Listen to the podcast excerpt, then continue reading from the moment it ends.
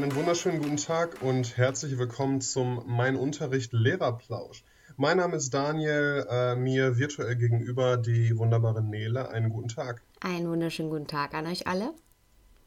Hallo. Und wir wollen heute über äh, ein äh, Leit- und Streitthema in der Schule sprechen, nämlich Vertretungsstunden. Mhm. Und ich glaube, wir sind uns alle einig, dass Vertretungsstunden doof sind. ähm, und lass uns doch mal kurz erstmal feststellen, warum Vertretungsstunden doof sind. Hast du da äh, direkt eine Meinung zu? Das, äh, das ist aber keine offene Frage. Da kann man ja quasi nur behaupten, dass die, dass die doof sind. Äh, von ähm, mir aus, du kannst mir gerne widersprechen. Also, also. es ist natürlich, wenn es unvorbereitet kommt, immer so eine Sache, die stresst weil äh, man flexibel und sehr spontan reagieren muss. Dahingehend kann das schon doof sein. Aber vielleicht können wir ja erstmal klären, wie man zu Vertretungsstunden so kommen kann. Da gibt es ja verschiedene Herangehensweisen, sowohl von der Leitung einer Schule als auch ähm, abhängig von der eigenen, von der eigenen ja, Art und Weise, wie man da auch sich dazu bereit erklärt. Also wie kommst du denn zum Beispiel zu Vertretungsstunden? Hängt das einfach selbstverständlich aus oder wirst du zum Beispiel vorher gefragt? Also bei uns ist es so, dass ähm, jeder Kollege hat drei Präsenzstunden in der Woche. Die sind halt fest im äh, Stundenplan drin, hm. zusätzlich zu den normalen 25 Unterrichtsstunden. Und in diesen Präsenzstunden muss man damit rechnen, dass man spontan für Vertretung eingesetzt wird, wenn sich am gleichen Morgen ein Kollege krank gemeldet hat. Manchmal hat man Glück und der Kollege hat sich irgendwie schon am Tag vorher krank gemeldet und dann steht es vielleicht schon auf dem also wir haben immer den äh, Vertretungsplan für heute und für morgen schon da hängen. Hm. Und wenn das eben dann so läuft, dann hat man vielleicht auf dem Vertretungsplan für morgen schon die Stunde hängen und kann dann eben schon sehen, äh, ob und was und wen man vertreten muss. Das ist ja, aber meistens passiert es tatsächlich so, dass du halt morgens irgendwie dann um äh, neun oder so hängt dann der ganz neue aktuelle Plan mit den Kollegen, die sich am gleichen Morgen krank gemeldet haben. Und dass man dann so um neun oder so erfährt, dass man dann um elf eine Stunde vertreten muss. Ja. Und so oder so ähnlich habe ich es auch schon erlebt. Also ich habe sowohl erlebt, dass einfach der Plan rausgehangen wird, ohne dass man vorher gefragt wird, ähm, was an einer großen Schule durchaus Usus sein kann, so wie ich das verstanden habe. Ähm, einfach weil es zu viele Kollegen sind, als dass derjenige, der den Plan macht, mit allen Rücksprache halten kann. Und äh, ja, dann ist das natürlich sehr überrumpelnd. Und dann ist die Frage, inwiefern man da eine Absprachemöglichkeit hat. In meinem Fall war es dann so, dass ich durchaus sagen konnte, weil ich noch im Staatsexamen war, dass ähm, ja, ich durchaus bereit bin, Vertretungsstunden zu machen, aber das wenigstens vorher wissen will und auch nur in einer Lerngruppe, wo ich die schon, schon kenne, weil man da als Referendar nicht so viel an der Schule ist, als dass man jetzt da alle Kids kennt und dann sofort immer flexibel rein kann wohingegen das mhm. ja als, als Lehrkraft anders ist. Wie ist das denn bei euch? Also abgesehen von den Präsenzstunden gibt es eine Regelung, wie viel Vertretungs- oder Plus- und Mehrstunden du äh, machen musst, quasi, ohne dass das irgendwie negativ ausgelegt werden kann. Ähm, nö, du kannst auch Glück haben und in keiner einzigen deiner Präsenzstunden in einem Monat eingesetzt werden. Hm. Und da entstehen dir dann auch keine Nachteile durch. Hm. Äh, es ist halt so, dass für die Vertretungsstunden kriegst du halt Geld. Also ab drei oder so, ab der dritten oder ab der vierten, ich weiß es gar nicht so genau, werden dann alle bezahlt, so dass da auch schon mal ein ordentliches Sümmchen zusammenkommen kann, wenn, wenn man irgendwie ein paar Stunden Vertretung gemacht hat und dann aus anderen Gründen noch ein paar Überstunden hat. Hm. Äh, kann sich das finanziell tatsächlich auch schon mal lohnen, aber ne, das ist, ist natürlich trotzdem in dem Moment anstrengend, wenn man sowieso, weiß ich nicht, einen acht stunden tag hat und dann in seiner äh, in seiner einzigen Freistunde oder so dann auch noch eingesetzt wird in einer fremden Lerngruppe, dann ist es trotzdem doof. Da wäre mir die Freizeit, glaube ich, lieber als das Geld in dem Moment. Ja, das ist ja auch spannend. Bei uns ist das so, dass man, lass mich überlegen, ähm, ab einer gewissen Stundenzahl, die man mehr Stunden gesammelt hat, ich glaube 40 oder so, ähm, dass man auf jeden Fall die Stunde dann quasi die Stunden mitnimmt ins neue Schuljahr und dann dafür im neuen Schuljahr eine Stunde weniger unterrichtet. Die Ausbezahlung von Mehrstunden ist dabei viel, viel mehr Stunden weiter oben angesiedelt. Also das geht nicht direkt mit der ersten Plusstunde los, sage ich mal. Ähm, und bei uns ist es sogar in einem Erlass geregelt, dass du plus minus vier Stunden pro Woche leisten können musst, also sowohl Minusstunden als auch Mehrstunden, ohne dass das quasi auffällt, weil ähm, das sowieso in deine Dienstpflicht mit reinfällt und äh, dienlich ist, um die Unterrichtsversorgung zu gewährleisten. Das heißt, wenn ich 40 hast du, glaube ich, gesagt, ne? Das heißt, wenn ich 40 Vertretungsstunden im Schuljahr gemacht habe, hm. dann kriege ich im nächsten Schuljahr eine ganze Stunde von meinem Deputat erlassen. Ja. Kann auch mehr Boah, sein. Das ist ja also, mega. Also bei also in meinem Kopf ist gerade die 40. Äh, berichtigt mich gerne ihr da draußen, wenn das falsch ist. Ähm, auf jeden Fall irgendwas in der Drehe, dass das eben. Aber ich meine, auf die Schulwochen gerechnet ist das ja eben auch gerade mal dann nicht mehr so viel. Das wäre dann eine Stunde pro Woche, die, genau. du, die du leisten müsstest. Ne? Genau. Ja. Da komme ich auf jeden Fall drauf. Also. Ja. Ähm, das, also ja, das ist halt immer, immer unterschiedlich, äh, was einem da lieber ist. Ne? Die Ausbezahlung oder das Mitnehmen ins neue Schuljahr. Weil ja auch die Frage ist, inwiefern das realistisch ist, dass das im neuen Schuljahr gewährleistet werden kann. Weil ja auch da mm. das nicht automatisch mehr Leute werden und dir keiner ja, garantieren klar. kann, dass du deine Minusstunde in dem Sinne ähm, oder die Stunde weniger eben wirklich äh, so bekommst. Ja, da hängt es dann auch drauf äh, von ab, wie fair deine Schulleitung ist und wie, wie auf Zack die Leute sind, die in der Orga sitzen und so weiter. Ne? Hm, genau, und wie äh, regelmäßig die Tabelle, sage ich mal, gehalten und gefestigt wird, wo festgehalten ist, wer wie viele Stunden schon geleistet hat. Ähm, ja. Und ich finde es eben auch wichtig, dass man da transparent ist, also dass die Vertretungsstunden eben auch aushängen und dass es nicht dazu kommen kann, dass irgendwie ein Kollege oder eine Kollegin nie Vertretungsstunden machen muss und der andere hingegen macht das ganz oft einfach nur, weil der nicht Nein sagt. Ja, ja, das ist auch so ein Ding, ähm, da können wir auch äh, gesondert nochmal drüber sprechen, das äh, Nein sagen lernen und das irgendwie auch mal, auch mal meckern in der Schule. Ähm, genau, also das ist so die eine Sache. Die andere Sache wären Dauervertretungen. Das heißt, irgendwie ist äh, es ist bekannt, dass ein Kollege länger ausfallen wird. Und dann wirst du freundlich von der Schulleitung angesprochen, ob du für die nächsten drei Monate seinen Kurs übernehmen könntest. Hm. Und dann irgendwie zwei, drei, vier extra Stunden auf deinem Stundenplan hast. Ähm, das finde ich auch nicht so geil, weil du halt ne, einfach ist halt viel mehr Arbeit, noch ein extra Kurs, gerade wenn es irgendwie so ein, so ein Hauptfachkurs ist, der mit vier Stunden bedacht ist. Äh, ist es natürlich eine, eine ganze Menge. Aber oft wird das dann fair geregelt, dass du dann irgendwie dafür keine, keine andere Vertretung mehr machen musst oder dass dir irgendwas anderes dann noch erlassen wird oder so. Das geht dann. Und da hast du natürlich die Möglichkeit, das zu planen, denn das ist so. Und ich glaube, da sind, da sind wir Lehrer ja irgendwie ähm, uns zum großen Teil einig. Es ist schon wichtig, vorbereitet zu sein, wenn man in eine Unterrichtsstunde geht. Also ich persönlich ja, ja. fühle mich deutlich wohler und finde es, finde es deutlich weniger, weniger stressig, wenn ich, äh, wenn ich einen guten Plan habe, wenn ich in eine Unterrichtsstunde reingehe. Und auf der anderen Seite, ne, ich bin so ein bisschen angespannt, mir ist so ein bisschen unwohl, wenn ich in eine Stunde reingehe und noch nicht weiß, was da passieren wird. Und dementsprechend, wenn ich es am Tag vorher weiß und mir schon mal was raussuchen kann, dann finde ich das deutlich angenehmer, als wenn ich das irgendwie erst eine Viertelstunde und das ist tatsächlich schon passiert oder fünf Minuten ja. vorher erfahre, dass ich jetzt, wo ich gerade abgehetzt im Lehrerzimmer angekommen bin, sofort wieder los muss, um in diese Klasse, wo ich keinen Menschen kenne, zu gehen und die dann irgendwie 45 Minuten äh, aus dem Handgelenk zu bespaßen. Ja, das ist wirklich wahr. Und trotzdem kommt es ja immer mal wieder vor, dass man dann spontan da rein muss und 45 Minuten füllen sollte.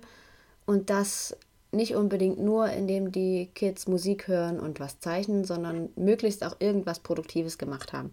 Wenn du jetzt ähm, von dem Kollegen oder der Kollegin, die krank geworden ist, keine Materialien zur Verfügung hast, also wirklich keine das ist Info. unglaublich selten passiert. Ja, zum Glück, aber trotzdem ist keiner verpflichtet, Material zu senden, nur weil er krank ist. Ich meine, krank ist auch mal krank.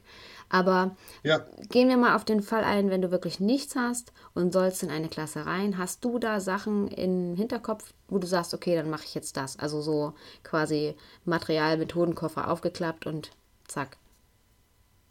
Also mittlerweile habe ich tatsächlich äh, im, in meinem Fach im Lehrerzimmer einen Ordner stehen. Da sind ganz viele Arbeitsblätter drin, die je nach, ne, für verschiedene Altersgruppen und für verschiedene Fächer und verschiedene Themen und so weiter. Hm. Also äh, zum, zum einen ich unterrichte halt Englisch und wenn bei denen eine Stunde Deutsch ausfällt, dann ist mir das egal, dann mache ich Englischunterricht. Um, weil ich das halt kann und weil ich mir jetzt nicht irgendwelche Deutschübungen oder Französisch oder so aus den Fingern sauge. Mhm. Uh, und da habe ich halt echt für, für ganz viele Altersgruppen und, und ähm, Lerngruppen verschiedene Arbeitsblätter, die ich, auf die ich zurückgreifen kann. Da brauche ich dann tatsächlich auch nur drei Minuten, um das Blatt eben zu nehmen und das mal einmal durch den Kopierer zu ziehen. Das mhm. ist ganz cool. Das mache ich aber gar nicht so oft. Was ich oft mache, ist ähm, in letzter Zeit was mir selber sehr großen Spaß macht, ich habe ähm, mir ganz viele Rätsel aus dem Internet gesucht und habe die auf Folie gezogen und da, die sind halt in verschiedenen Schwierigkeitsstufen und dann, ne, je nachdem, was das für eine Gruppe ist und so, gehe ich dann da rein und lege irgendwie die Rätsel auf den Overhead-Projektor und bespreche die mit den Schülern. Und ähm, ja, und lasse die die dann irgendwie in kleinen Gruppen bearbeiten und dann sind die teilweise echt emsig dabei und wollen dann die Ersten sein und so. Das, also das habe ich halt mir überlegt, weil, weil ich da Lust drauf habe und weil mir das Spaß macht. Und gleichzeitig aber auch die Schüler was Sinnvolles tun und aber auch Abwechslung vom normalen Unterrichtsalltag haben und so. Ja, das ist so eine Sache, die ich, die ich im Moment gerne mache, wo ich auch sehr froh drüber bin, weil das ist halt immer in meiner Tasche hm. und ich muss halt nichts vorbereiten. Ich habe diese Folien und da könnte ich auch theoretisch äh, völlig spontan von einer Minute auf die nächste in die Klasse reingehen und die dann ein bisschen unterhalten. Ja, also quasi so ein Material doppelter Boden. Ich glaube, das funktioniert auch bei allen Altersklassen, so man eben irgendwie was Passendes hat. In der Grundschule hat sich auch oft bewährt, einfach so ganz simple Sachen zu machen. Also wenn es wirklich innerhalb von drei Minuten heißt, äh, kannst du bitte dich gerade mal um die Klasse 2 kümmern. Ähm, dann solche Sachen wie ähm, Hangman an der Tafel zu spielen und das dann eben die Kinder auch mal dürfen. Oder äh, einfache Spiegelwörter oder Wörter, die durcheinander geraten sind, wo sie die Buchstaben sortieren müssen. Also ganz einfache Rätselaufgaben. Das sind auf jeden Fall auch immer Sachen, die gut gehen. Und was ich sowohl bei den Kleinen als auch bei den Großen dann gerne mache, wenn so eine Notfallstunde ansteht, ähm, weil das einfach in unserem Schulsystem viel zu kurz kommt, fällt mir dann im Nachhinein auf, wenn die Menschen zum Bewerbungsgespräch gehen sollen, nämlich ähm, das Nachdenken über die eigenen Stärken und Schwächen. Man soll ja dann immer sagen, was man so nicht kann und das geht ziemlich schnell. Und dann soll man vielleicht mal darauf eingehen, was man kann und auf einmal ist man ratlos. Und deswegen lasse ich dann, habe ich irgendwo mal gehört oder gelesen, ich weiß es nicht mehr. Ähm, ich lasse auf jeden Fall einen Schmierzettel vornehmen und dann sollen die Schülerinnen und Schüler ähm, drei Sachen aufschreiben, die sie nicht können. Und das geht ziemlich flott. Und vorher ist aber auch zu klären auf jeden Fall, dass sie das nicht veröffentlichen müssen, dass das jeder für sich macht und dass es jetzt hier einfach nur um eine ja, Übung für einen selber, für die eigene Zukunft geht. Und dann sollen sie den Zettel umdrehen und fünf Sachen aufschreiben, die sie sehr gut können. Und da gebe ich dann gerne den Hinweis, dass das nicht unbedingt was mit der Schule zu tun haben muss, sondern dass das eben auch die Sachen sein können, die man in der Freizeit gut kann oder dass man vielleicht gut mit Freunden umgehen kann gut helfen kann und so weiter, eben die komplette Bandbreite möglich ist. Wenn das dann geschafft ist, dann ähm, eröffne ich die Diskussion darüber, was einen denn vielleicht im Leben sowohl in der Schule als auch außerhalb der Schule denn so weiterbringt. Und das ist immer, egal wie alt die Kids sind, eine sehr angeregte Diskussion. Und ja, dann kann man vielleicht auch darauf kommen, dass wenn man in Mathe, zum Beispiel jetzt als klassisches Beispiel Fachmathe, ähm, wenn man da vielleicht nicht so die Leuchte ist, dass man das vielleicht, wenn man sozial ganz stark ist, mit einer Lerngruppe gut meistern könnte. Oder, oder, oder. Also da sind die 45 Minuten auch ganz gut rum und irgendwie hatte ich dann immer das Gefühl, es ist trotzdem was Schönes bei rumgekommen. Das finde ich äh, sehr spannend. Ich habe da letztens auch mal drüber nachgedacht, weil ich in einem anderen Kontexten mit Schülern darüber gesprochen habe, was sie gut können und was sie nicht so gut können. Und genau die gleiche Beobachtung habe ich auch gemacht. Dass, und meine Schüler sind ja noch mal ein bisschen älter als deine, aber trotzdem auch in dieser Altersgruppe hm. war es sehr eklatant, dass die sehr, sehr schnell auf Ideen kommen, was sie nicht können und es ihnen sehr schwer fällt, zuzugeben, was sie gut können. Und das fand ich sehr schade. Ja. Also, ne, weil das ist, man ist halt mit sich selber immer so defizitorientiert und das fängt halt tatsächlich bei den kleinen Kindern schon an. Dass die, und das machen die ja nicht von selber, das kriegen die von außen gespiegelt. Wenn die Eltern meckern, kannst du nicht mal aufpassen, kannst du nicht mal das, kannst du nicht mal dich konzentrieren oder was auch immer, hm. ähm, nur angemeckert werden, aber anscheinend viel zu selten gelobt werden. Und das ist ja auch so ein bisschen unser Job. Finde ich, dass wir, ne, dass wir den Kindern das Selbstbewusstsein stärken und dass wir die loben und dass wir halt ein Auge dafür haben, haben, was die, was die gut machen oder was, also in ihren in ihrem eigenen Rahmen und nach ihren eigenen Möglichkeiten. Es kann ja etwas, was für den einen total leicht ist, für den anderen ein, äh, ein riesiges Ereignis sein und total schwer sein. Und da muss man, glaube ich, ein Auge für haben und dem das widerspiegeln, dass man das toll findet und dass der das auch ruhig toll finden darf. Ja, das denke ich auch. Und ähm, mag man jetzt von Noten und allem halten, was man möchte, aber es ist nun auch so, also egal ob bei der Familie oder im Schulsystem, es ist alles sehr fehlerorientiert und defizitorientiert und deswegen weiß man natürlich automatisch sehr genau, was man nicht kann. Und ich stimme dir total zu, dass wir da eben drauf aufpassen müssen, auch wenn das sehr schwierig ist manchmal, wenn da viele Kinder in einer Klasse sitzen, ähm, dass man die als Menschen sieht und dass man sieht, was die so drauf haben. Und dass die sich ja. auch mal positiv darstellen können. Und da geht es eben nicht um Arroganz oder so, sondern einfach um ja, einen gewissen Stolz auf die eigene Leistung. Ja, das ist ja irgendwie auch in, in der heutigen Gesellschaft, ich weiß nicht, ob es schon immer so war, aber tatsächlich auch so als arrogant verschrien hm. zuzugeben, dass man was gut kann. Und das finde ich total bescheuert. Ich finde, man sollte total stolz drauf sein und man sollte da auch ruhig offen mit umgehen dürfen mit den Dingen, die man gut kann. Aber stattdessen muss man das halt total verstecken und muss irgendwie mit so einer falschen Bescheidenheit sich bei sich selber dann immer auf seine eigenen Schwächen konzentrieren. Hm. Ja, und das, das finde ich total schade. Und ich finde, man darf da auch mit dem, mit dem Lob auch mal äh, ja so ein bisschen überschwänglich sein, im Sinne von, dass man na, auch die Kleinigkeiten von den Kindern schon lobt. Weil mhm. je mehr Selbstbewusstsein die haben, desto mehr probieren sie, desto mehr lernen sie, desto besser werden sie und so weiter. Das geht ja dann, wird dann einfach zu so einem Kreislauf. Ne? Wenn ich mich mehr traue, dann kann ich hinterher automatisch auch mehr, weil ich halt mehr geübt oder probiert oder was auch immer habe. Ja, und ich finde eben das auch sehr schade, wenn es darauf hinausläuft, dass irgendwie Neuntklässler vor dir sitzen und dann sagen, ja, ich brauche ja mich gar nicht melden, weil was ich sage, ist eh falsch. Ja, das sagen die, das fällt mir immer auf. Also bei ganz, ganz vielen Schülern, die, die, du stellst eine Frage oder es gibt irgendwas zu diskutieren und die melden sich und du nimmst jemanden dran und der beginnt seinen Beitrag mit, ich weiß nicht, ob das richtig ist. Hm. Ne? Na, einfach um sich abzusichern. Und natürlich weißt du nicht, ob das richtig ist, deshalb sitzt du hier. Das ist auch völlig okay, dass du nicht weißt, ob das richtig ist. Das werde ich dir dann, wirst du dann schon merken. Und wenn es falsch ist, ist es auch nicht schlimm. Ja, aber die müssen sich da dann immer irgendwie, also ganz viele äh, müssen sich dann dann immer absichern und so, so auch wieder diese falsche Bescheidenheit. Ach, ich, ich weiß das ja eh nicht und ich erzähle eh nur Quatsch, aber ich versuche es jetzt mal.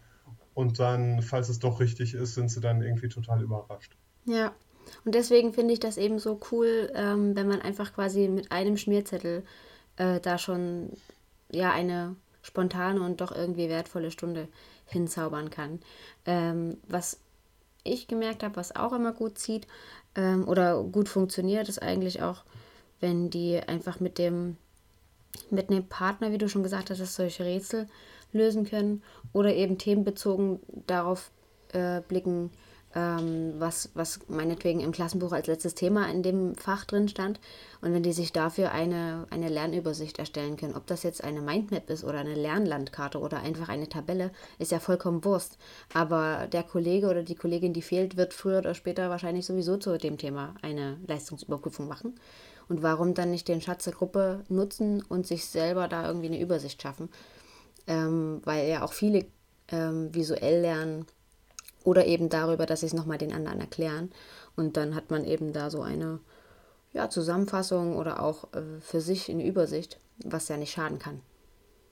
Ja, und wenn du dann in der Stunde noch Zeit hast hinterher, dann können die sich das sich äh, da noch gegenseitig vorstellen oder so. Dann hast du noch eine kleine Präsentation, eine kleine Sicherungsphase. Und dann haben die also das ihr eigenes Thema auf jeden Fall schon mal wiederholt und dann äh, werden vielleicht noch von den anderen über, über die anderen Aspekte des Themas informiert oder so. Das ist eine schöne Idee. Äh, zu, dem, zu dem, was du eben gesagt hast mit den Stärken und Schwächen nochmal. Hm? Ich glaube aber, dass du dafür, ähm, um sowas mit einer Klasse zu machen, brauchst du ja irgendwie schon ein Vertrauensverhältnis zu denen.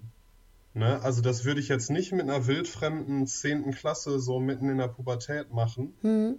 Ähm, weil da, da glaube ich, da würden halt keine, keine großartigen, ehrlichen ähm, Beiträge kommen. Ich Naja. glaube, damit bräuchte man schon so ein bisschen eine Bindung, also eine Klasse, die man, Ja, die man zumindest also ein bisschen kennt oder so. Okay, vielleicht habe ich es nicht genau genug erklärt. Also ich habe das auch mit fremden Klassen gemacht und also keine der Schwächen und, und auch keine der Stärken wird vorgelesen, es sei denn, derjenige oder diejenige möchte das. Ähm, es geht am Ja, Ende, also es wird nichts bloßgestellt. Es geht quasi um das Überlegen für sich selber und am Ende um die Diskussion, was einen irgendwie weiterbringt. Also es muss nicht veröffentlicht werden und durch diesen geschützten Raum das hat unsere Mentorin immer so schön formuliert. Durch diesen geschützten Raum kriegt sogar eine Gruppe, die dich noch nicht kennt, ähm, das eigentlich ganz gut hin. ja. Ah, okay, das, das wird gar nicht besprochen. Das Einzige, was besprochen wird, ist dann hinterher der zweite Schritt, Ja, dass sie sich damit auseinander. Ah, okay, ja, gut. Ja, gut, dann könnte ich mir auch vorstellen, dass das funktionieren kann. Zumindest, ne, jetzt vielleicht außerhalb so der, der harten Pubertät oder so, aber was da äh, funktioniert, ist ja sowieso begrenzt. Ja. Okay, schön. Ähm, ich hätte noch äh, einen Tipp, den mir eine Kollegin letztens gegeben hat. Die sagt, was sie macht, wenn sie in eine, in eine fremde Klasse kommt, spontan. Die lässt sich das ähm, Textbuch geben des Faches, was sie jetzt eigentlich hätten, und fragt die Schüler dann, was sie zuletzt bearbeitet haben oder wie weit sie sind. Und dann nimmt sie einen der Texte, die die Klasse schon besprochen hat, und diktiert den. So, ne, dann üben die Schüler, üben äh, Hören, üben Schreiben und haben durch das Aufschreiben auch nochmal das, den Stoff des letzten Themas irgendwie wiederholt und aufgearbeitet. Und für die Lehrerin ist es halt ganz, ganz wenig Aufwand, weil sie sich einfach nur das Buch des Schülers schnappen und das diktieren muss. Gleichzeitig ist es bei so einem Diktat immer echt ruhig in der Klasse. Ne, weil natürlich alle zuhören, weil sie, weil sie das mitbekommen wollen. Dann kann man daraus da hinterher noch irgendwie eine Partnerarbeit einbauen, indem man die sich das gegenseitig korrigieren lässt mit den, äh, mit den Originaltexten und so weiter. Und damit kriegst du, glaube ich, so eine 45-Minuten-Stunde auch schon ganz gut rum. ja, was fachlich ja eigentlich in jeder Sprache irgendwie möglich wäre. Ähm, was ich mal bei einer Mentorin gesehen habe und seitdem immer in der Tasche habe, sind solche Wahr- oder Falschkarten. Das sind einfach Kreise oder ist ja auch egal welche Form, auf jeden Fall in grün und in rot. Und auf grün steht wahr, auf rot steht falsch. Und da kannst du eben auch einfach das letzte Thema zur Hand nehmen, sei es der Hefter von einem Kind, das regelmäßig seine Sachen mitbringt, oder eben das Lehrbuch und dann Behauptungen in den Raum stellen. Und die Klasse muss nonverbal, indem sie die Schilder hochhält, ähm, signalisieren, dass was die Lehrerin oder der Lehrer gerade sagt, ist Quatsch, dann das rote Schild. Oder ja, stimmt ganz genau, dann das grüne Schild. Und so kann man entweder am Ende nochmal sichern, was man gemacht hat, oder eben ähm, als Einstieg das machen, um zu gucken, was ist hängen geblieben. Also das habe ich immer dabei.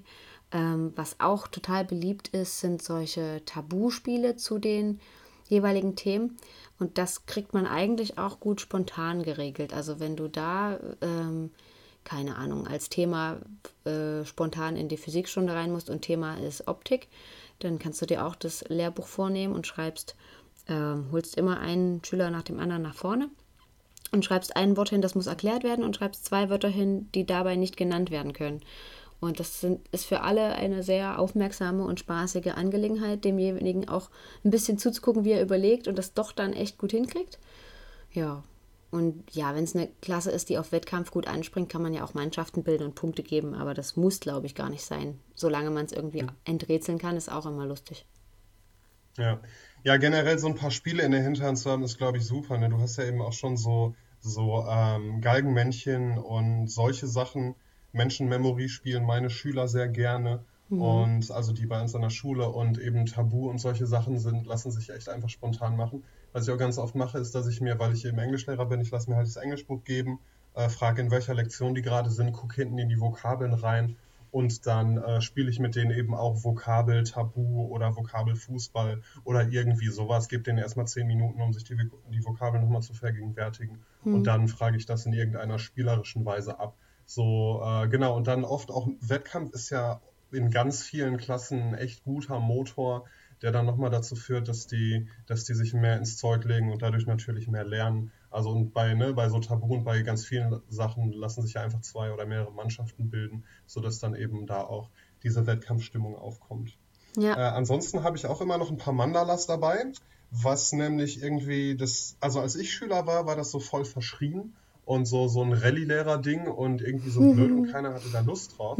Aber was ich festgestellt habe, ist zumindest bei mir in der Schule, ich weiß nicht, wie es an anderen Schulen ist, haben die Schüler total Bock auf Mandalas. Auch die Großen fragen manchmal, wenn du da reinkommst, können wir nicht einfach was malen oder so, mhm. weil die mhm. da echt Lust drauf haben. Ich habe bei Schülern in der 10. Klasse ähm, auf dem Tisch Mandala-Bücher liegen sehen. Die haben die sich selber gekauft, weil die so gerne Mandalas machen. Ja, das ist gerade eben und auch ein bisschen hip so. Also das ist gerade in, da irgendwie zen-mäßig vor sich hin zu zeichnen und das ist ja auch total meditativ. Ja, finde ich total schön, dass die da Bock drauf haben und die, äh, also generell merke ich oft, dass Schüler so, so eine kleine Auszeit, so eine kleine Pause, so eine kleine Meditationsphase total genießen, ne? weil die ja. haben ja die haben ja sonst einfach die ganze Zeit Reizüberflutung. Und also wenn ich irgendwie dann auch in ähm, so am Anfang von der Stunde schon mal so eine Fantasiereise oder so eine Entspannung oder Meditation oder so mache, hm. dann äh, wird mir ganz oft zurückgemeldet, dass sie das total toll finden und gerne wieder machen würden. Ja. Weil die das echt, auch wenn die das nicht äh, erst nicht wahrhaben wollen, aber hinterher genießen die das dann doch total. Hm. Und deshalb, also so ein paar Mandalas dabei haben, ist auf jeden Fall auch immer eine gute Sache. Ähm, auch, weiß ich nicht, ne, im regulären Unterricht, wenn es irgendwie dazu passt, für die Schüler, die schon fertig sind oder so, als kleine Belohnung, damit die halt beschäftigt sind oder so. Ja, also Entspannungs- und Bewegungsübungen, egal in welchem Alter, denke ich, sind immer, sind immer gut, um die Konzentration wieder ähm, aufzufrischen. Du hast zwischendurch was gesagt, wo ich mir nicht sicher bin, ob alle Zuhörer das kennen. Du hast von Vokabelfußball gesprochen. Da würde mich ja. mal interessieren, wie das funktioniert. Oh, ich liebe Vokabelfußball, das ist genial. Äh, du malst auf die Tafel einfach ein Fußballfeld, also zeichnest in die Mitte eine Linie mit einem Kreis, das ist die Mittellinie, zeichnest links und rechts ein Tor und einen 16er Raum, also selbst ich als künstlerisch völlig unbegabter Mensch kriege das ohne weiteres hin. Hm. Dann ähm, brauchst du einen Magneten, der idealerweise sieht er aus wie ein Fußball, also so schwarz-weiß, aber wenn er einfach weiß ist, ist es auch wurscht. Und dann äh, fängt der Ball halt in der Mitte an. Es gibt zwei Teams, sagen wir mal die linke und die rechte Hälfte der Klasse. Du suchst eine Vokabel raus, äh, jeder Schüler kriegt eine Nummer, du würfelst oder ermittelst irgendwie anders zufällig eine Zahl, ähm, sagst die Zahl, die beiden Schüler aus den jeweiligen Teams, die die Nummern haben, stehen auf und dann sagst du das Wort eben, zum Beispiel auf Deutsch. Derjenige der beiden, der das zuerst auf Englisch sagt, hat für sein Team einen Punkt gemacht. Der Ball geht einen Schritt weiter auf das Tor der gegnerischen Mannschaft zu mhm. und bei drei Schritten ist er halt im Tor und das Team kriegt einen Punkt.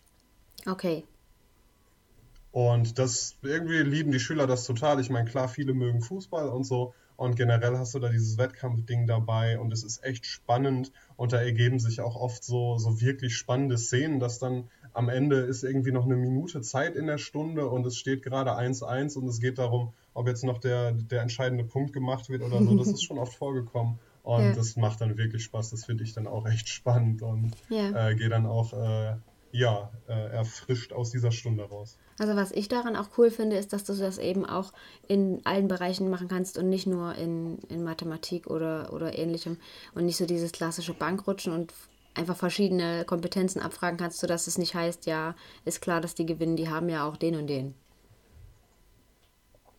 Genau, weil es wird ja zufällig ermittelt, wer drankommt und der und der, also der, der eine, der immer alles weiß, der kommt dann irgendwann auch dran, ähm, aber halt nicht immer.